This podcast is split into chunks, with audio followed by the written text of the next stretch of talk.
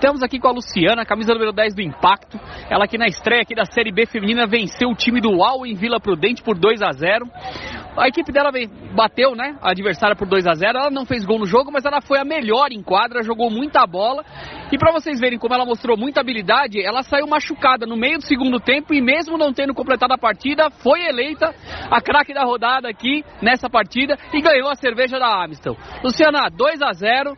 É, o seu time estreou com uma boa vitória, você saiu aí, torceu o tornozelo, mas conseguiu ajudar e mostrou muita habilidade aí durante o jogo. O que você pode falar da estreia da, dessa torção aí? Olha, a estreia foi maravilhosa, até pelo fato da gente não treinar juntas. E o desempenho da equipe foi, foi muito bom.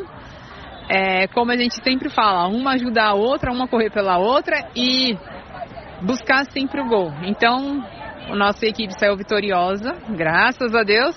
Estamos com um pontinho aí na frente e vamos buscar sempre a vitória. E você acha que você volta para o próximo jogo? Não sei, vou ver o grau da lesão, mas bem provável que sim. Vou cuidar agora, fazer bastante gelo e cuidar para ver como que eu vou estar no próximo jogo. Mas eu pretendo jogar. Obrigado. Por nada.